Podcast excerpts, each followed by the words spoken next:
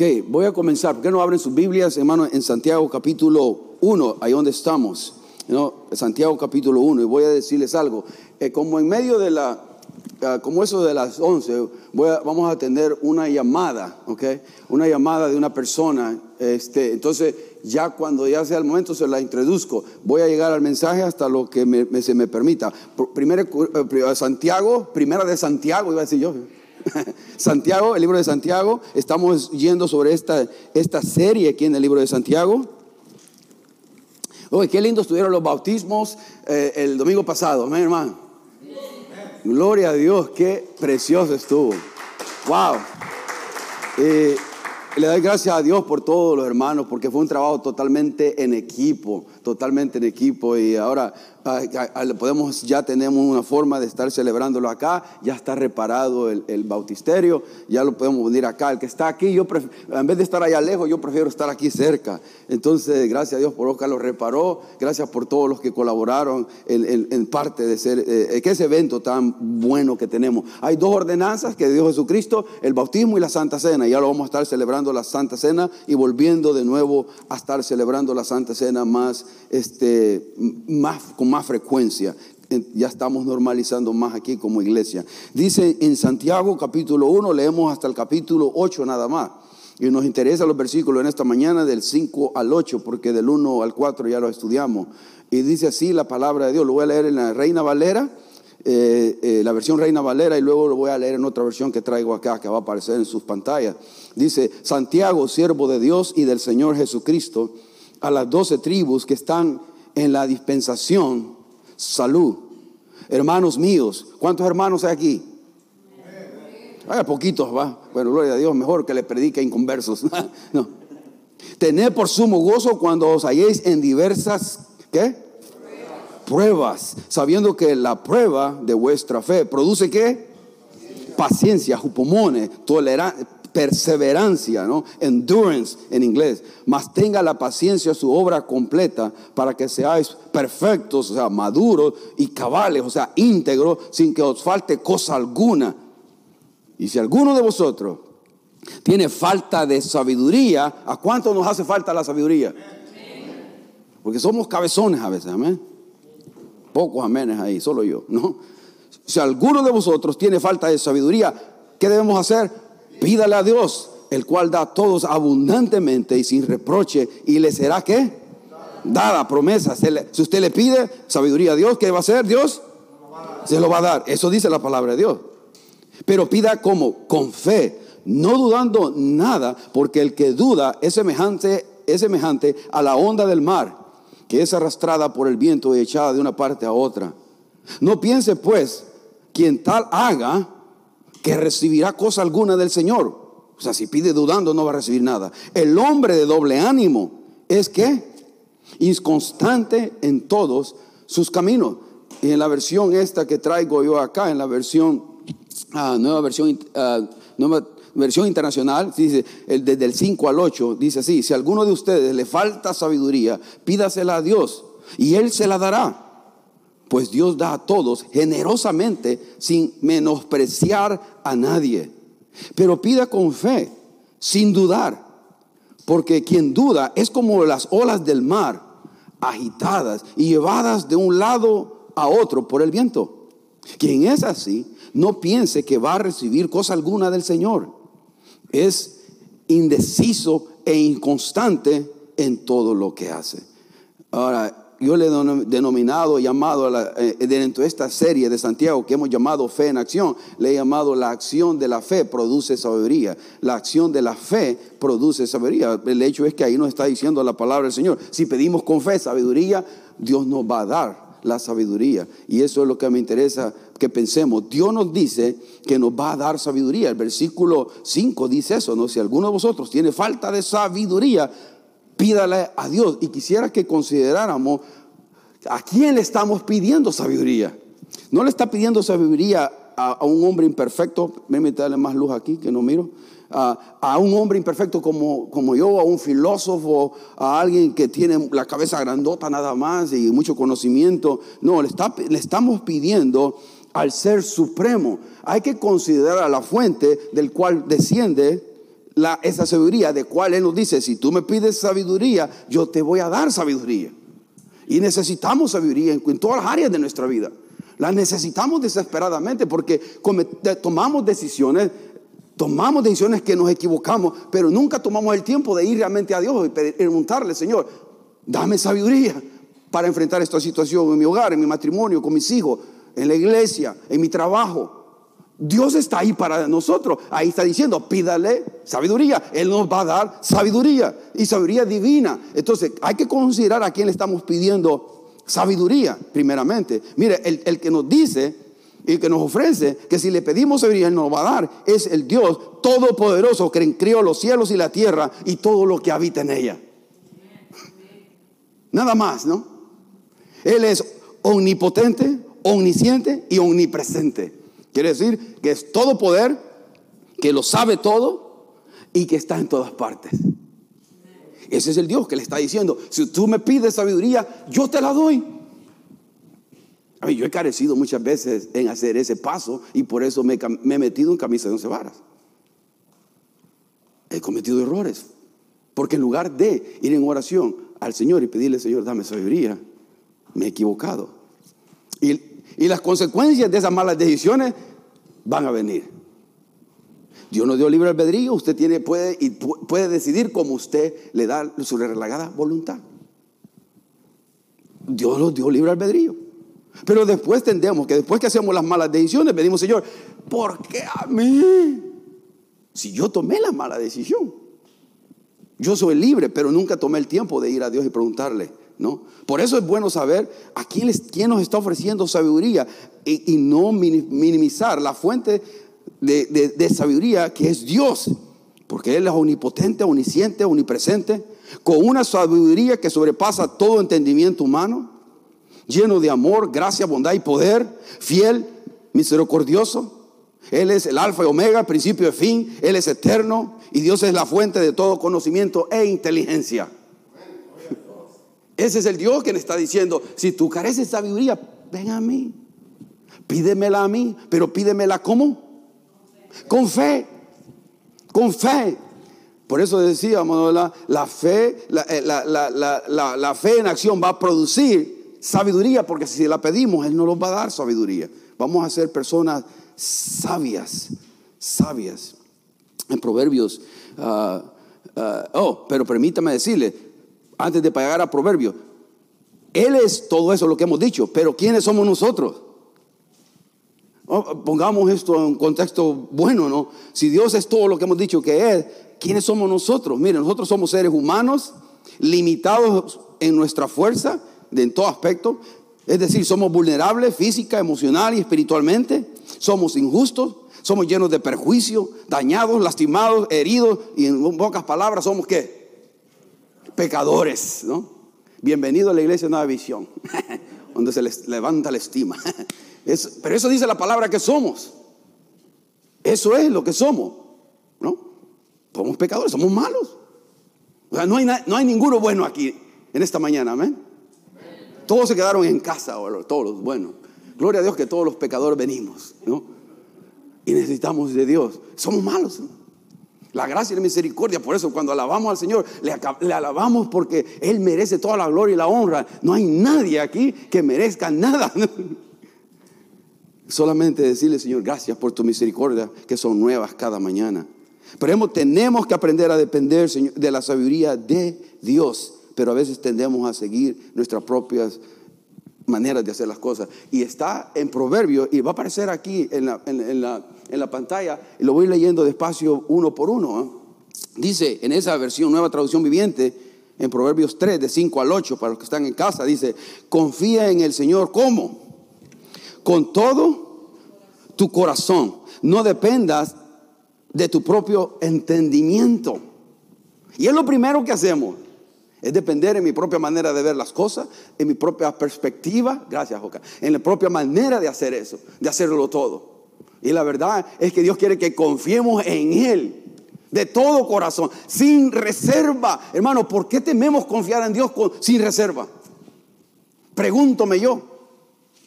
¿Por qué? Y me estoy incluyendo, no lo estoy diciendo, porque usted porque a veces nosotros no confiamos a Dios con del todo, de todo corazón, sin reserva alguna, reconociendo que lo que ya dijimos que él es bueno, que él es omnipotente, omnipresente y todos esos atributos de Dios, pasaríamos toda la tarde mencionándolos aquí, todos los atributos tan buenos que es Dios, y a pesar de eso no puedo yo ir a Dios con una situación y, y decirle, Señor, ¿qué es lo que tú quieres que yo haga? ¿Qué es el camino que tú quieres que yo siga? Por alguna razón, y no sé si el enemigo de nuestra carne, pensamos que Dios quiere vernos tristes, destruidos, miserables, y que todo lo que quiere el Señor es mandarme de misionero allá al África con los que comen gente, para, enseñarles a comer tacos en vez de gente. ¿no? sé por qué pensamos que Dios me va a llamar allá al desierto y, yo y no puedo confiar en Dios porque me va, me va a hablar muy claro y después me va a mandar a evangelizar o, o no sé qué. Tenemos unos conceptos de Dios tan errados, tan errados. Y Dios es bueno, quiere lo mejor para usted, su familia, para su iglesia. Quiere lo mejor, hermanos, para nosotros. es un Dios bueno. Pero tendemos a, con reserva a confiar en Dios con todo nuestro corazón y, dependemos de nuestra propia manera de pensar, con nuestro propio entendimiento. Pero el versículo 6 dice, buscad su voluntad, buscad su voluntad en todo qué? En todo lo que hagamos, en todo lo que em, aprenda, emprendemos, un negocio, una, nueva, algo nuevo, un nuevo ministerio, una nueva iglesia, buscarlo a Él, buscar su voluntad. Y Él dice, te mostrará cuál camino tomar. Estoy en una incertidumbre en este camino o en este camino. Señor, yo quiero hacer tu voluntad, muéstramelo. Y dice ahí, em, Él dice, la palabra dice que Él nos lo va a mostrar qué camino tomar. Él lo va a mostrar. ¿Estamos de acuerdo en eso? Si no está de acuerdo, está de acuerdo conmigo porque la palabra dice que Él lo va a mostrar. La estar de acuerdo con Dios es decir un amén, así es. Dios lo dice. Él nos va a mostrar el camino a seguir. En una, en una decisión importante. ¿Compro una casa o no compro una casa? ¿Compro este carro o no compro este carro? Yo he cometido burradas, hermano. Burradas he cometido. Cuando yo sentía el Espíritu Santo decía, no, no, no, no. Eh, en alguna situación. Y yo decía, sí, sí, sí, sí. ¿No? Ya quiero, quiero. O como un joven dice, no, Señor, yo quiero a María, ¿no? Que sea tu voluntad, pero que sea Pedro, que sea Pepito, ¿no? Y ya tienen decidido que sea Pepito. Y no le dan la más mínima opción de que, ¿será, ¿será que no es Pepito y no es Marillita? No, y, me empecino y me voy con Pepito y después vienen las, las pepetazos. Nos equivocamos. Buscar su voluntad en todo lo que hagas y Él te mostrará cuál camino a tomar. Confiemos en Él de todo corazón. El 7 dice, no te dejes impresionar por tu propia sabiduría. Me encanta esta versión. No, nueva traducción viviente. No te dejes impresionar por tu propia. Hay, hay hermanos que toman nota de sus propios dichos, hermano. Sueno tan sabio que hasta tomo nota de mí mismo. Wow, suena bien bonito. Yo voy a tomar, oh, voy wow, ¿cómo dije eso yo? Me gustó. Nos impresionamos de nosotros mismos. Me da risa, oh, perdón. Es que la verdad es increíble cómo somos de seres humanos, hermano. La palabra de Dios nos los confronta con todas estas actitudes que tenemos de orgullo escondido, ¿no? Nos deja, no te dejes impresionar por tu propia sabiduría. En cambio, dice, teme al Señor. ¿Y qué? Aléjate del mal, aléjate de lo malo, de todo lo inicuo, perverso que hay en este mundo y que apela a nuestra carne. Entonces, el 8 dice, entonces dará salud a tu cuerpo y fortaleza a tus huesos. Es interesante que cuando hacemos la voluntad de Dios, cuando confiamos en Dios y buscamos su voluntad y tememos al Señor, lo que viene es dará salud a tu cuerpo y fortaleza a tus huesos. Va a venir salud, hermano. Va a venir salud porque estamos confiando y, buscando a Dios y, temiendo a Dios en todo, que viene, Dios le va a dar salud a nosotros. Va a estar saludable físicamente. Ahora, es una promesa así cortante. Quizás viéndolo, porque es proverbio, podamos decir, quizás no sea una forma general, pero sí le voy a decir que va a haber buenos, buenas consecuencias en su cuerpo físico, porque su espíritu y emocionalmente está descansando en Dios. Y aun cuando venga una situación difícil de enfermedad en su vida, lo va a enfrentar totalmente diferente. ¿Por qué? Porque está confiando, buscando y temiendo a Dios. Y solo en eso ya podemos descansar. Pero hay personas que quieren tomar control de sus propias vidas, de sus propias acciones. Hay personas que ya decidieron hacer lo que quieren hacer por su gran, gran voluntad y no toman en cuenta la voluntad de Dios. ¿Y sabe por qué? Porque personas como yo, imperfectas, estamos en este lugar y dejan de escuchar a Dios porque dice, ¿cómo me va a decir este chaparrito eso a mí, hombre? ¿Ah? Si ya lo conozco, eh, eh, ya lo he visto yo, es imperfecto. ¿O cómo va a decir el, hermano aquí, el otro pastor? ¿Y qué se creen? ¿O qué, dice la palabra eso? No, y, tendemos a cerrar los oídos. Y eso aquí, pero usted puede ser que está en casa, en cualquier lugar, en cualquier iglesia, y cerramos nuestros oídos a la voz de Dios. Y Dios quiere alcanzarnos, cambiarlos, mejorarnos. Pero cierro, cierro mis oídos a la voz de Dios. Y ese es el problema.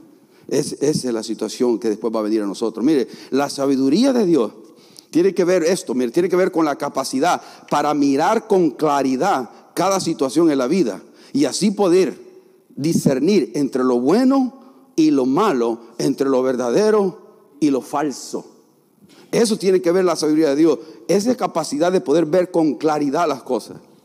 Cuando usted está queriendo tomar una decisión y está nublada la cosa, está, ah, ¿qué hago aquí? Esa es la sabiduría de Dios. Va a traerle claridad entre lo que es bueno y malo, entre lo que es verdadero y lo que es falso.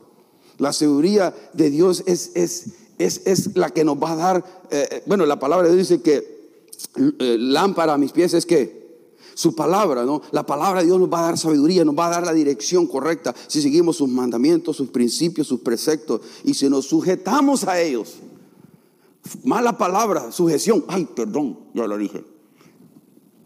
Porque ahora sujeción es mala palabra, hermano.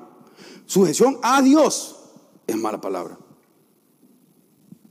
Porque las iglesias no, no nos queremos sujetar al consejo divino. Y el hecho es que hacemos y deshacemos a lo como yo pienso y siento. Y la palabra de Dios dice, sujétate a mi mandamientos, preceptos y mandamientos. Síguelos, obedécelos. ¿Quién es el que me ama? Dice Jesucristo. ¿Quién es el que me ama? Sino el que? El que guarda mi palabra el que los pone por práctica. Y ese es el libro de Santiago. Acción, acción. Pon en práctica tu fe. No vamos a ver fruto en nuestra vida si solo tenemos, estamos acumulando eh, conocimiento. Conocimiento. ¿Sabe que aquí todos conocemos mucho del Señor, pero poco estamos aplicando en nuestra propia vida? Hay gente que ha pasado su vida desde así pequeño y tienen unas vidas tan miserables, pero conocen del Señor por años. La sabiduría tiene que ver con conocimiento aplicado. Ah, no, aquí tengo eso. No es lo mismo saber que ser sabio, ni tampoco conocer que ser entendido. Una persona sabia es alguien que pone en práctica lo que sabe. Una persona sabia es una persona que aplica lo que entiende. Como alguien dijo, sabiduría es conocimiento aplicado. Sabiduría es conocimiento aplicado. Si yo no pongo en práctica lo que ya sé, ¿de qué me sirve, hermano? Es como el que paga el gym mensualmente, ¿no? ¿Cuánto cobran en, los gimnasios ahora? ¿Ah? 50 dólares. 40. bueno, hay de 9.99, 12.99, sin sauna. ahora, bueno, es como el que paga el gym, pero no, no va al gym no va al gimnasio, no, no le saca provecho, ¿no? No está poniendo en práctica nada, no va a haber ningún beneficio porque no está poniendo en práctica lo que está, está invirtiendo o por lo que está invirtiendo, ¿no? Y va a hacer ejercicio. la fe es ejercitarse, es, esto dice tu palabra, Señor, eh, voy, a, voy a creerlo, voy a confiar y voy a ir un pasito de fe y confiar, voy a, ir, voy a hacerlo, voy a hacerlo, voy a confiar en ti, no en, no en nadie, sino en ti. ¿okay? Esa es nuestra actitud. Proverbio, Proverbios 9, 10 dice esto, ¿no? El temor de Jehová es, es que es el principio, el inicio de la sabiduría. Y el conocimiento del Santísimo es la inteligencia. O sea que si yo temo a Dios, desde que si temo, si tengo un temor sano a Dios, un, temor reverente a, Dios, a Jehová, a Adonai, a Yahweh, ¿no? Al gran Dios soy. Es el principio, ahí comienza ya la sabiduría. Ya con ese temor me va a hacer pensar tomar una mala decisión. Ya simplemente con ese temor sano de reverente a Dios, le temo a Dios. ¿no? Quiero hacer una mala decisión. Ah, eh, eh, tengo mi esposa, pero aquí en la oficina está aquí viniendo esta muchachita que está, bonita. ¿No? Y se, me queda viendo como que, como que yo soy Robert Redford o no sé, Jane Bond, no sé cuáles son los artistas de ahora, ¿no? Se me queda viendo y, me hace sentir bien. O una mujer en su oficina, ¿no? Un hombre le está, porque la mujer le gusta por el oído, ¿no? Le está diciendo cosas bonitas y diciéndole cosas bonitas ahí. Aunque esté feo el otro, pero no importa. Le está diciendo lo que no le están diciendo en casa. ¿no? Y entonces hay esta atracción. Ahora, el temor de Dios de decir, no, pues aquí está Juana la pagana y aquí está Juanito, ¿no? Y aquí está Juanito diciéndome algo, ¿no? Nadie llama Juanito aquí, no, Juanito. Entonces tiene que, el temor de Dios ahí tiene que entrar y decir, ah, eh, se siente bien, me hace sentir bien. Ah, pero no debo. No le agrada a Dios esto. Debo mantenerme el voto de, que hice delante de Dios, el altar, de mantenerme para una exclusivo para una persona, para mi esposo, que ya está sitio y todo, pero es mi esposo, ¿no? Para mi esposa, ¿no? Que a veces no se baña, no, se baña. Estoy jugando, todos se bañan, pero, es mi esposa. Y, eh, valorarla y estimarla por lo que son, por lo que realmente son. Y el temor de Dios es lo que va a ser un, amor referente. Señor, yo temo a Dios, temo a las consecuencias, temo a lo malo que pueda pasarme. Yo, yo temo a Dios así, hermano. No sé muy inteligente, pero si algo le temo a, a la disciplina de Dios. Yo temo a eso, hermano. Le temo, pero que le temo a Dios, hermano. Hebreos 12. Así es, hijo. Si somos verdaderos hijos, hijos de Dios, va a venir qué? La disciplina. Pastor eh, Javier lo mencionaba el jueves. Va a venir la disciplina. Si no es hijo y usted hace lo malo y no le pasa nada, usted es bastardo, usted no es hijo, hermano. Dele rienda la suelta, le rienda suelta. No, usted no le pasa nada. Aparte, si es, hijo, ¿qué es lo que va a pasar? Señor, te ofendí, te ofendí, te ofendí. Ayúdame, ayúdame. Y eso, ese, ese sentido de arrepentimiento genuino, real, es lo que Dios quiere de nosotros. Por eso dice, temármelo a Dios, es el principio de ser sabios. Y, conocer al Santísimo es la inteligencia, nos va a hacer tomar decisiones prudentes con sentido. Ahora, hermano, ahí le paro porque ya está la llamada ahí casi lista. Voy a cambiar de micrófono, ¿ok? Y les digo esto.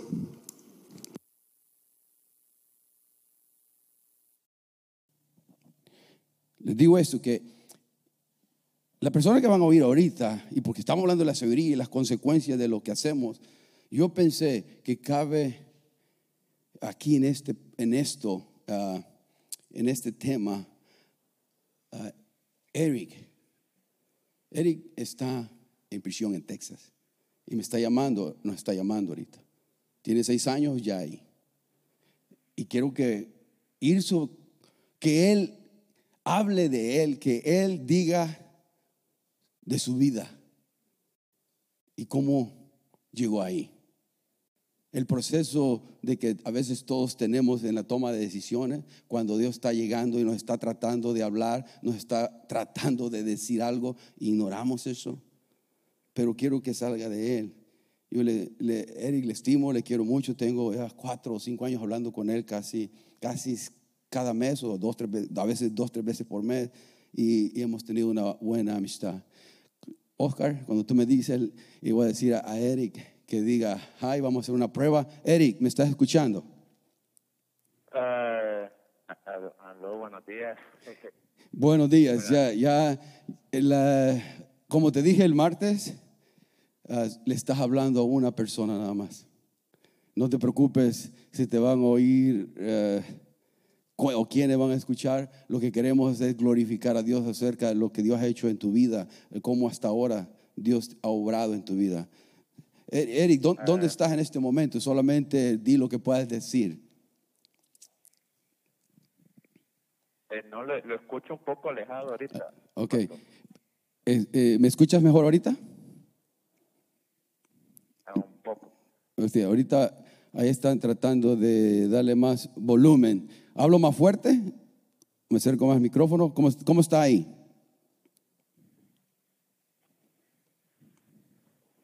Eric, ¿me escuchas? Sí. Ok.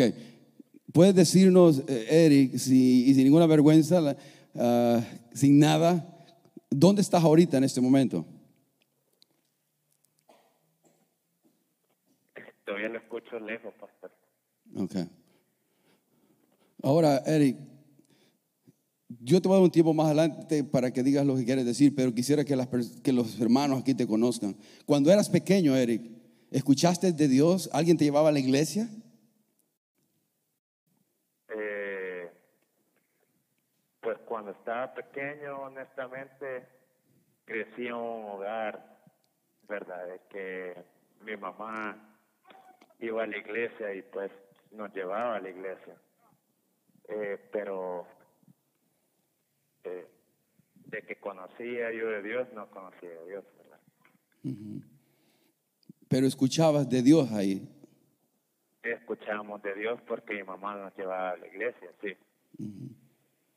Ahora, pasó el tiempo, pasó el tiempo y tú fuiste joven. ¿Y cómo, cómo comenzaste a vivir tu vida como joven? Eh, lo escucho lejos, pastor. ¿Cómo, a ver si me escucha, pues, ¿cómo, comenzaste a vivir ya que creciste, ya que ibas a la iglesia como niño y llegaste como joven ya, tu vida como joven, ¿cómo fue? Ah, pues mi vida como joven, yo puedo decir que fue tremendo, ¿verdad? Eh, realmente los que me cono los que me conocen, los que me conocían, pues pueden decir de que era cosa seria.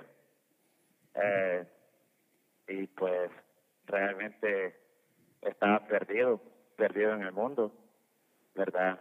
Eh, cegado prácticamente por el diablo, pues. Eh, quería hacer lo que yo quería hacer, no lo que mi papá o mi mamá o quienes estuvieran a mi alrededor quería que yo hiciera. ¿Y en qué te involucraste? ¿Qué es lo que hacías que era malo? ¿Cómo fue? ¿En qué te involucraste? ¿Qué es lo que tú hacías que era malo? Oh, eh, bueno, eh, ¿qué puede decirle? Realmente todo, ¿verdad? Eh, mis malas decisiones realmente, eh, ah, puedo decir que he probado de todo, pastor. eh, eh, ah, eh, sin pelo en la lengua, ¿verdad? Desde ah, andar eh, eh, como en barras, prostíbulos, el, pornografía, el, el usar el alcohol, probar las drogas. Eh, hay muchas cosas realmente que mi familia no conocen de mí, ¿verdad? Pero que eh, según cómo va pasando el tiempo, el Señor empieza a revelar todas esas áreas y empieza a sacar todas esas áreas de nuestra vida eh, que pues eh, nos hicieron mucho daño, ¿verdad?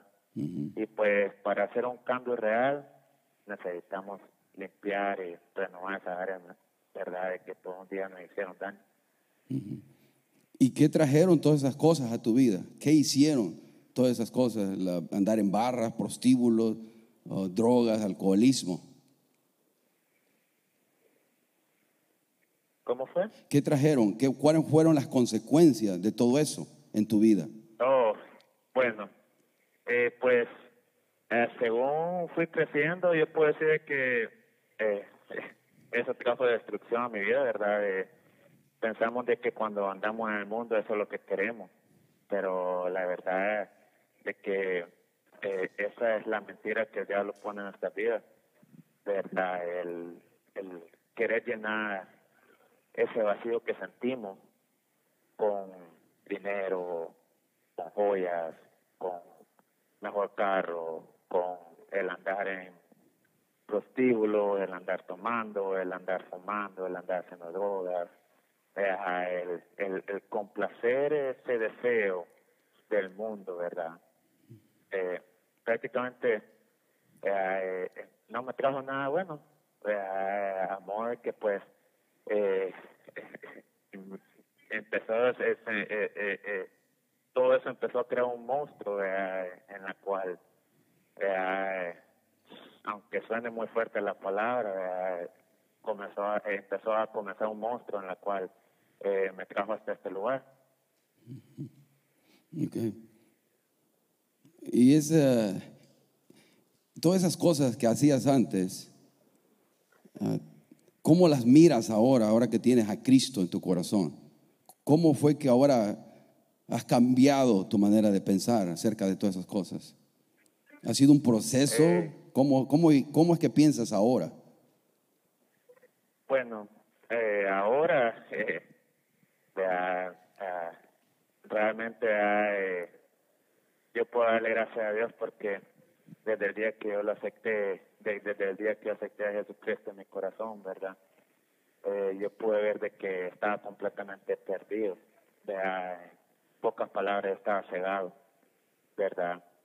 Eh, todo lo que hice es malo, ¿verdad? No hay, no puedo, no puedo borrarlo, no, no puedo taparlo con dos dedos, ¿verdad? Eh, Todo lo que he hecho malo, eh, todo lo que he hecho en mi vida en el pasado fue malo, ¿verdad? De un comienzo comencé mal y pues terminé mal, por eso estoy aquí, ¿verdad?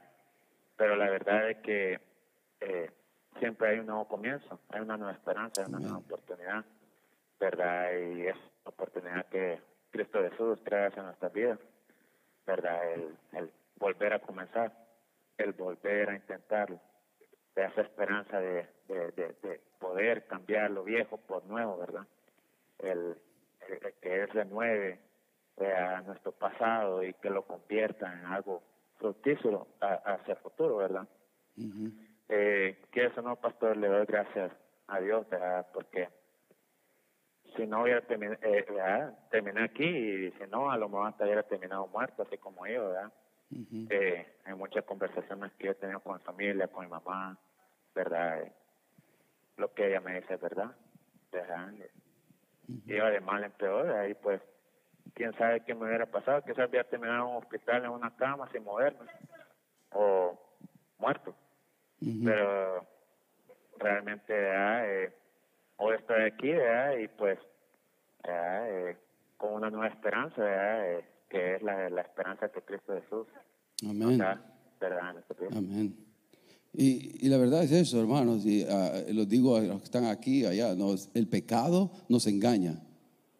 El pecado nos engaña. Y una de las cosas donde podemos ir es, si seguimos las, ah, los malos deseos de la carne o las tentaciones del mundo, es- son, son lugares donde podemos llegar. El cementerio, el hospital o la cárcel. Y, pero gloria a Dios por la vida de Eric, porque está, ha cambiado. Y Eric, tú me decías que ahora eres más libre que nunca, que ahora te sientes mejor que nunca estando ahí. ¿Podrías decirnos algo al respecto? ¿Cómo es eso? Eh, vuélvalo a repetir, pastor.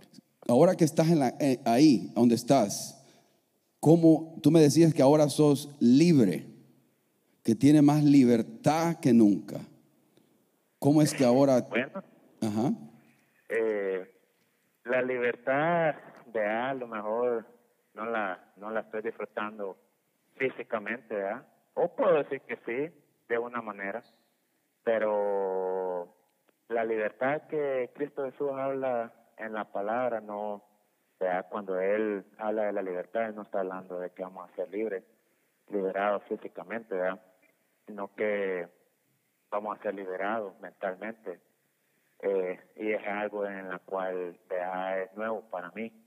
Eh, yo puedo andar ahora aquí en prisión, caminando en los pasillos, cantando alabanza, adorando el nombre del Señor, caminando alrededor de muchas personas, las cuales están completamente perdidas, personas con quién sabe qué, que han hecho, pero peores que yo, quizás se puede decir, pero eh, no puedo buscar realmente, eh, Dios sabe por qué eh, hace las cosas, y pues eh, la libertad que yo, de, la cual yo estoy disfrutando ahora, pastor, es, una libertad que vale más que, que cualquier otra libertad en el mundo, ¿verdad? Amén. Porque la verdad es que mucha gente aún estando fuera no es libre. Y la verdad, solo Cristo da la verdadera libertad que ahora tú tienes en tu corazón por tenerlo ahí, porque has decidido seguirlo. Eric, tú me pedías un tiempo para compartir algo de tu corazón. Te lo doy ahorita. ¿Por qué no compartes lo que me dijiste que quieres compartir con nosotros?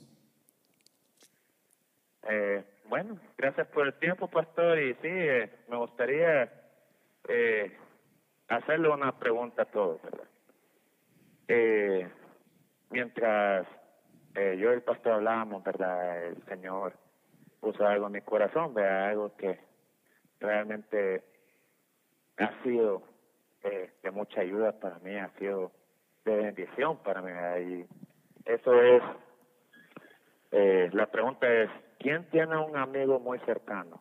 Un amigo íntimo a la cual le confiesas todo y confías en que nunca te va a defraudar, el que te va a respaldar en todo y siempre estará ahí para ti cuando lo necesites, el que nunca te va a juzgar, el que nunca te va a señalar, el que te va a respaldar, escuchar y aconsejar en los altos, en los altos y bajos de la vida, entre medio de las necesidades, aun cuando te encuentres enfermo y que sientas que ya no puedes más, pero tienes la certeza de que Él o ella va a estar ahí cuando lo necesite. ¿Tiene esa clase de amigo o amiga? Ahora permítanme contarles de este amigo que yo encontré aquí en prisión. A pesar de conocerlo y saber de él, no sabía quién era él y lo que él podía hacer por mí. Yo me alejaba de su lado, pero él nunca se apartó de mí. Yo lo negaba pero él siempre me recibía con los brazos abiertos. Yo lo odiaba, pero él siempre me demostraba que me amaba. La verdad es que no lo conocía íntimamente, pero hoy que lo conozco, me le ha pegado muchísimo y se ha convertido en mi mejor amigo. Él se llama Jesucristo. ¿Lo conoces? Gloria a Dios. Déjame confesar que, que desde que lo acepté como Salvador y Redentor, él ha cambiado mi oscuro pasado y le ha traído color a mi vida. Ha cambiado mi tristeza y la ha transformado en alegría. Ha removido el enojo, resentimiento y amargura y la ha transformado en gozo, mansedumbre y humildad. Ha restaurado mis cenizas por esperanza, por esperanza y una paz que sobrepasa todo entendimiento. Desde que Él desde que le entregué las riendas de mi vida a Él, todo ha cambiado del cielo a la tierra y he podido volver a sonreír y disfrutar como aún estando preso. ¿Saben? Puede ser que esté encerrado físicamente, pero en Cristo Jesús soy libre. Y la libertad que Él nos regala mentalmente vale más que cualquier otra libertad que podamos disfrutar en esta vida. Te pregunto nuevamente, ¿lo conoces? Ah, Proverbio 8, 17 y 18 en la nueva versión internacional nos dice, a los que me aman les correspondo, a los que me buscan me doy a conocer. Conmigo están la riqueza y la honra, la prosperidad y los bienes duraderos. Nuevamente me gustaría preguntarte, ¿lo conoces? Aún cuando yo, aún un día cuando yo y otro amigo sosteníamos una conversación algo que él mencionó llamó mi atención.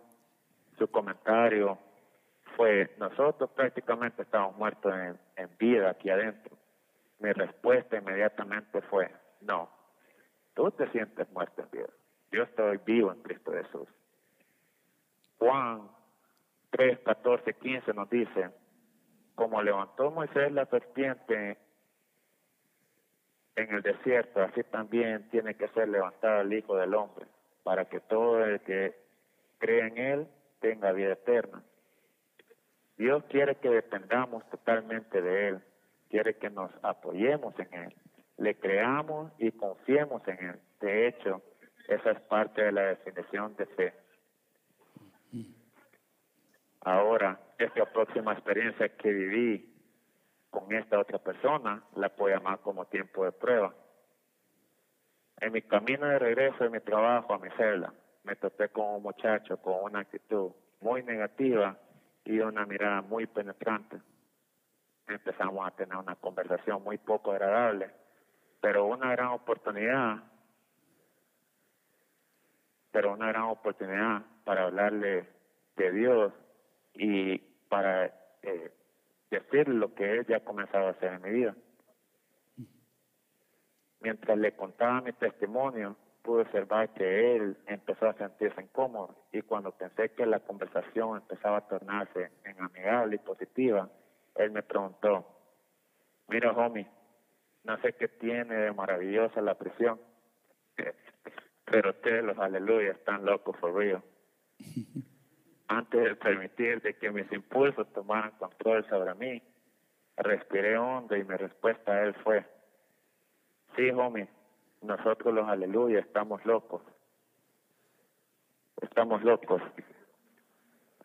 por aquel que murió por ti y por mí en la cruz, para que tú y yo pudiéramos ser salvos y podamos tener una herencia en el reino de los cielos.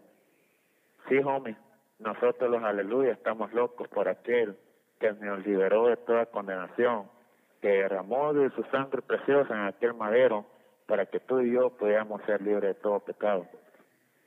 Mira, homie, si estamos locos por aquel que ha llegado a ser nuestra arma y nuestro escudo, nuestro escondite, nuestra salida, nuestro rey y libertador, nuestro amigo fiel se llama Jesucristo. Aleluya. Aleluya. Romanos 5, 1, 2 nos dice, en consecuencia, ya que hemos sido justificados mediante la fe, tenemos paz con Dios por medio de nuestro Señor Jesucristo. También por medio de Él y mediante la fe tenemos acceso a esta gracia en la cual nos mantenemos firmes. Así que nos regocijamos en la esperanza de alcanzar la gloria de Dios. Nuevamente me gustaría preguntarte una vez más, ¿lo conoces? Quiero dejarlos con esto. El estar reconciliado con Dios y ser aceptado ante Él por medio de Jesucristo es un privilegio maravilloso y una bendición muy grande. Piénsalo. Nunca más tenemos que tener miedo, sentirnos avergonzados, avergonzados y condenados. Así que no dejes que otra persona escriba la historia que Dios tiene preparada para ti. Dios me los bendiga, mis queridos hermanos. Amén. Gracias, Eri, por esas palabras.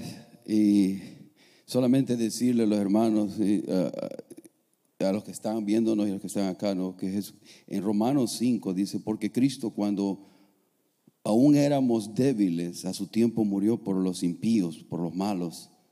Ciertamente apenas morirá alguno por un justo. Con todo, pudiera ser que alguno osara morir por el bueno, mas Dios muestra su amor para con nosotros, en que siendo aún pecadores, Cristo murió por nosotros. Eric tomó malas decisiones en su vida que lo han llevado a donde está, pero él hacía una, una pregunta, una pregunta muy, muy válida para nosotros. El hecho si conocemos verdaderamente a Jesucristo. Él me decía en conversaciones más largas que hemos tenido que él iba a la iglesia. De hecho, él llegó a Clovis allá con nosotros una vez cuando estábamos allá. Y, y, y, la mamá, hermana Norma, la llevaba a la iglesia y escuchaba de Dios. Venía después de, de estar viernes y sábado en parrandas y escuchaba la palabra de Dios y le ignoraba. Estaba siempre, sabía que era lo bueno, pero no quería dejar lo malo. Y Dios le habló y le habló y le habló. Y, Dios, y vienen consecuencias cuando ignoramos a la voz de Dios, hermano. Y no es más que meditemos de que lleguemos, que, que lleguemos a un final bueno. Que no nos engañe el mundo y la carne para llevarnos a un final doloroso. Tomemos buenas decisiones. Parte de ser sabios es tomar buenas decisiones basadas en la voluntad de Dios. La voluntad de Dios que es buena, agradable y perfecta. Y, y Él pasa a través de un filtro de un ser que le ama, que nos ama, que le ama tanto. Nos ama. Eric, gracias por este tiempo. Vamos a orar y, y luego pues me comunicamos el, un día de estos. Me hablas el martes, miércoles, cuando puedas ahí. Pero queremos orar por ti. Espero que escuches mi oración. Pero muchas, muchas gracias por el tiempo que nos diste. Padre, en el nombre de Jesús pedimos, Señor, por Eric en este momento. Como iglesia nos unimos para pedir fortaleza espiritual, para pedir y presentarlo delante del trono de tu gracia para que tú lo llenes con el poder de tu fuerza, que tú lo ayudes a hacer luz en medio de personas, Señor, que están llenas de amargura, de enojo, por lo que han vivido, por lo que han hecho o por lo que le hacen, han hecho a ellos. Señor, en el nombre de usted pido que sea ahí una luz, Señor, que llene su corazón, que tú eh, de paz, de gozo y que tú no has terminado con él. Pedimos un favor de apelamos a ti como juez, como Dios, Padre, como Dios amoroso y justo, que bendigas y que Señor, que si es tu santa voluntad, Él pueda ser, salir lo antes posible de ahí y pueda salir a, predicar tu evangelio. Que un día lo podamos tener aquí predicando tu evangelio, predicando como ahora lo ha hecho desde ese lugar.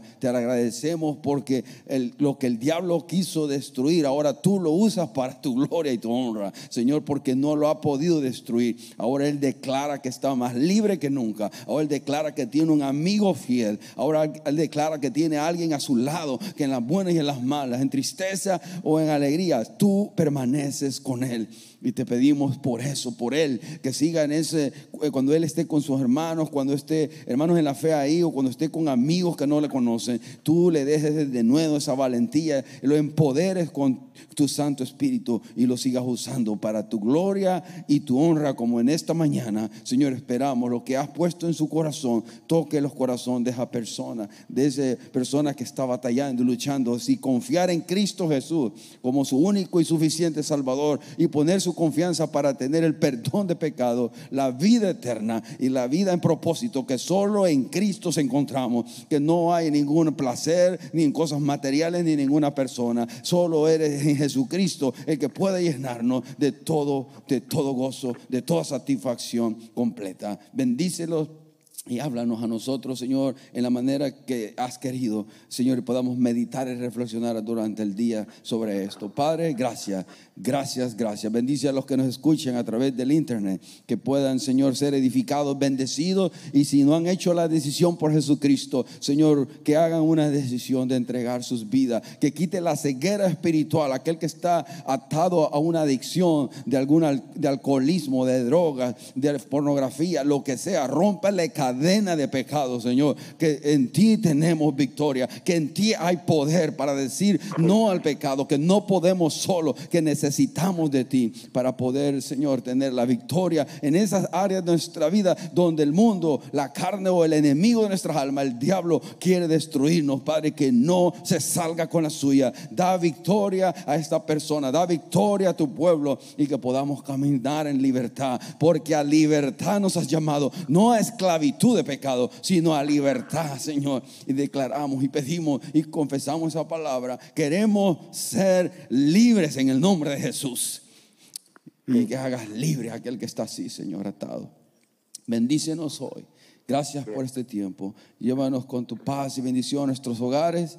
Gracias por tu palabra, gracias por la vida de Eric, gracias por, por los hermanos que han estado aquí en esta mañana. Señor, bendice y llévanos con tu paz y bendición.